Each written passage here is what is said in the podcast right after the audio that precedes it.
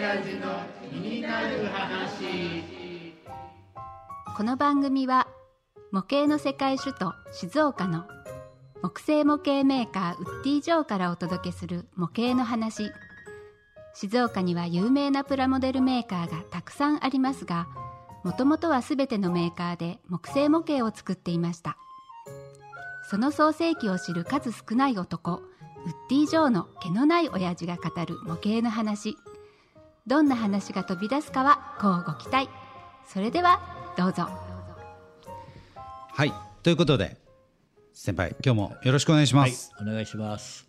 今日はですねウッディ・ジョーさん木製の模型メーカーとしてまあ一口に木製って言ってもいろんな木があるじゃないですか。えーそうですね。僕が知ってるだけでも杉があったりヒノキがあったりえ奈良があったりカシがあったりいろんな木があると思うんですけれどもあのどういう木をウッディ・ジョーさんでは使ってるのかなっていうのを今日はちょっとお聞かせください。教えてください。難しいですね。はい、僕は適材適所ってよく言うんですが、はい。ここはあのこういう色を使った方が自然に合うなっはいていう木をはい。なるべく使うように、はい。大体今うちで使ってるのは60種類から80種類ぐらいの木を、はい。あのまあ、持ってるから、ええ。ーなかなかそれももう製材も今やめていく人が多いような状態でええ。なかなかあの大変な時代だもんだから、えはい。まあ、そういうものをなるべくこう大事に使ってうんやっぱうちは木製常木ですから、はい。いつも常に木っていうことで木製を やってるんですがはい。だから大変なんですよ。えでまあウッドショックっていうこともあって、はい。値段がべらぼうに上がったり、はい。えー品物がなかったりってはい。いうことで、はい。海外からももうほとんど入ってこないっていうようなことで、はい。本当あの苦労してるけれどもまああのこれは何やっても苦労はつきもんだから、ええ。えーなんとかそこを乗り切ってと思って一生懸命頑張ってやってるえええことです。えはい。でもまああのウッドショックっていうのはね、ええ。やはりあのまあ去年始まった、ええ。そのウクライナとえロシアのええ。戦争のね、ええ。おかげで海外からこう木が入ってきにくくなったもしくは入ってきてもかなり上がったということで、まあその結果というか国内材が今ってすごくこう見直されてるっていう、えはい、お話。もただあの難しいのは林業をやってる人がはい。会社員になった方がいいです。親父は林業をやったけどはい。息子は会社員になってるはいっていう人がもう、あの大勢いるわけだよね、はいそういう人が。はいはいだからなかなかあの、えーですか木も山が荒れてはい。土砂崩れになったり、はい。やっぱ山も手を入れてやらないと、え崖崩れとか何か続い。てるから、やっぱり誰かがこういう木欲しいですよこういうもう木あるからこういう木を切り出してほしいですよっていうようなことをやると、はい。やっぱりはい。納得ってどうしてもそこが木製模型やってて大変なところですね。ああ、なるほど。まあそんなねあのいろんなその海外とか国内とかの情勢にこう左右されつつ、まああのやっているわけですがまあよかったらですねあのいくつかあの当然企業秘密な部分もたくさんあるとは思いますがあの代表的なね材料どういうところにどういう材料が使われてるよっていうのをちょっと紹介してもらえると、あのはい。ーこれ木っていうか、はい。合板。はい。あのみんな合板使うと安いはいっていうことを言うんですが、はい。あのうちははい。レーザはい。ー光で切っていくから、はいなぜ合板が安いっていうと、はい。中の芯がはい。何でもいいからその余った材料の芯を使ってえ表面は綺麗なものはいにしてるけれども、はい。中はこう変なもの使ってるんですよ。はい。だから安いんですよ。だけどうちの場合は、はい。レーザーにかけていかなきゃいけないから、はい。中もちゃんとしたはい。ものでないとレーザーが光で切っていくものでないとはい。切れないもんだから、はい。なかなかそれをもう作るところもなくなってきてるんです。だからだからってやめちゃうわけにいかないっていうことで、えもうそれもやっぱり苦労してもう一時よりもあの倍ぐらいになってる。それでもあのうちは値を上げないで何しろ頑張ってやっとこうはい。っていうふうにやってい一時は倍になっても品物がなかったんですよ。へ本当その時はねえどうなっちゃうのかなって思って俺、はい。それでもあのやっぱり困れば誰かが助けてくれるっていうことでえなんぼが入ってくるようにはい。なってきてるんですはよね。い。はい。だから本当に、うん、こういう素材自然の素材を使っていくってことはい。は大変だなって思います。うんですね。いつまでもうちが継ぐかどうかを。はい。まあというねあのいつものあの毛のない親父のあの愚痴が。プチプチぼやきが出たところで あのどどんなあのあれですか？木の種類としてはどんなものを使ってるんですか？そうですね、あのー屋根は、はい。あのこう細い溝がついてるではい。しょう、それははヒノキでやると、はい。ヒノキっていうのは木の芽があるんです年輪あはいはい年輪。はい。それとあれだけの細いものをやると、はい。年輪のところで突っ飛んじゃうんですよね。割れちゃうっていうか、はいはい。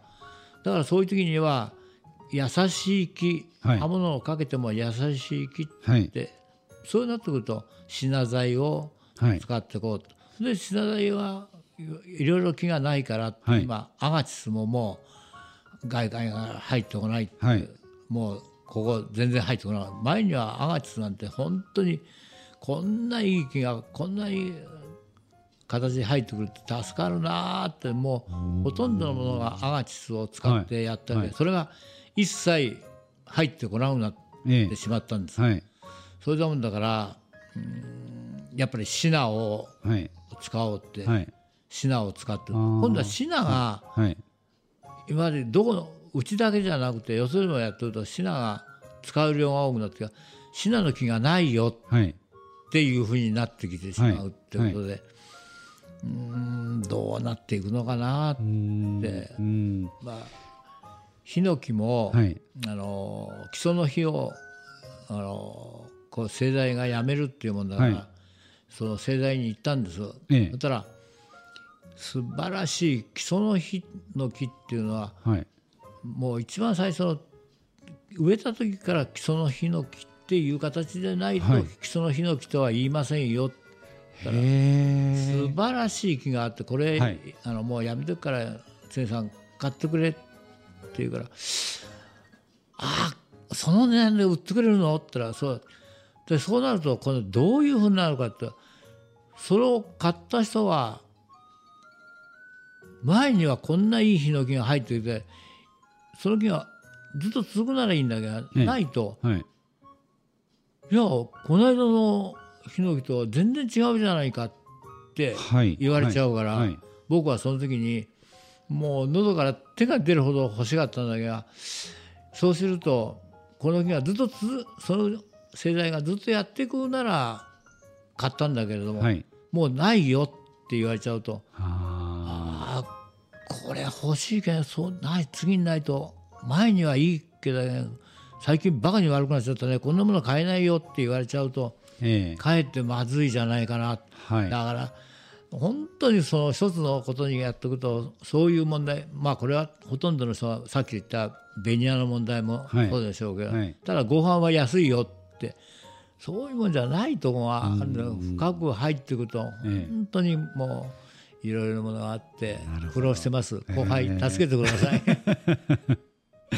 なるほど。そうですね。なのであのー僕僕もやっぱり今あのー毛のない親父からね聞くまでは合板イコールまあ割と安い材だと思ってましたけどやっぱり合板っていうのは両サイドにまあいい化粧の木があって真ん中にどっちかっていうとちょっと言い方は失礼なんですけどこうあの使い物にならない木を細かく砕いて接着剤でくっつ固めてっていうイメージでいたのでただそうすると確かにおっしゃるようにあのレーザーが通らないよとかっていうふうになるとやっぱりいい合板を使わないといけないと。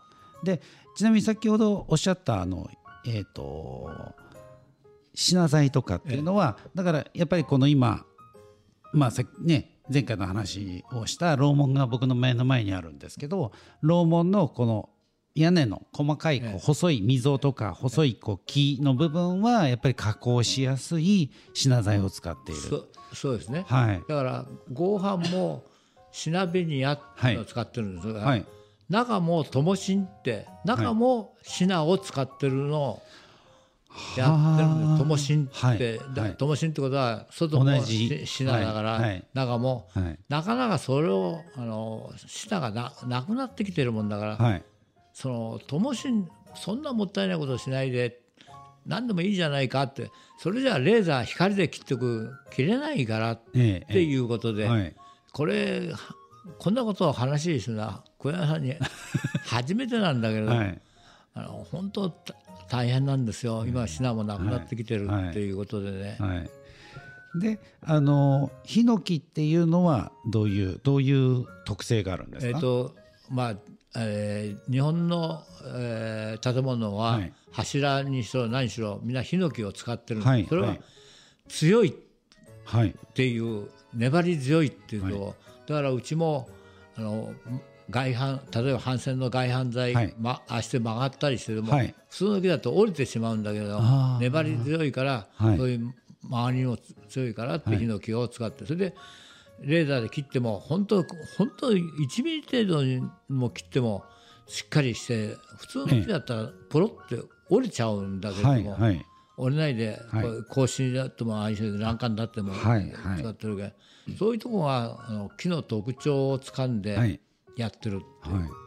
だから石垣、はい。あれは石垣ね。代って、はい。はい。ああいうのも、あのートンネルを掘ったり土の中に埋まって石に変わっていくって。だから色もそのところによっていろいろあれつけたん色をつけたんじゃなくて掘り出したところのとこのあれで、ええ。なかなかトトンネル掘ってる工事屋がこんな汚いものができたら捨てちゃうんですよ。え使い道なんてわからええないから。はいはい。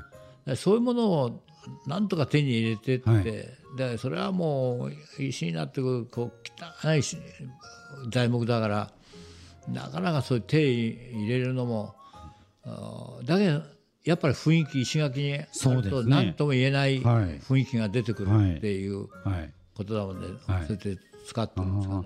じゃあもうこの、えー石垣に使っている神代えっていうのはあの神様の代って書いてはい神代って呼ぶんですけれどもこれは、えー、と実際にこう着色をしてるわけではなくて、実際もうその木が化石化する途中のあの神の代なので昔からあって地中に、えー例えば倒木してこう地中にあってそれが化石化していく途中の状態のものをこの石垣に使っている。それが300年だか500年だかよくわからないけん、はい。はいやっぱり300年の木はまだ木の色がまだ明るい色をしてるけん、はい。今度はいよいよもっと暗くなるとく黒っぽい色にはいなってくるって、はい。それはだからだからまた面白いそうですね。ねいろい。ろあって、はい。一色じゃない。で今ここにもあるけんあのサペリだっても、はい。あのやっぱり木っていうのは大体木ヒノキでも見てもらうと、あーま、木の周りは赤いけん中へ行くとあ、うんまあその木によっても違うけれども、はい。うんと川辺と芯の方が色が違うあっていうはいはいわかりますねヒノキも。はいはい。こう中の周方がなんとなく白いイメージがはい。そういう木もいろいろこう中行くと赤いような感じになってくっていうのになってみたり、はい。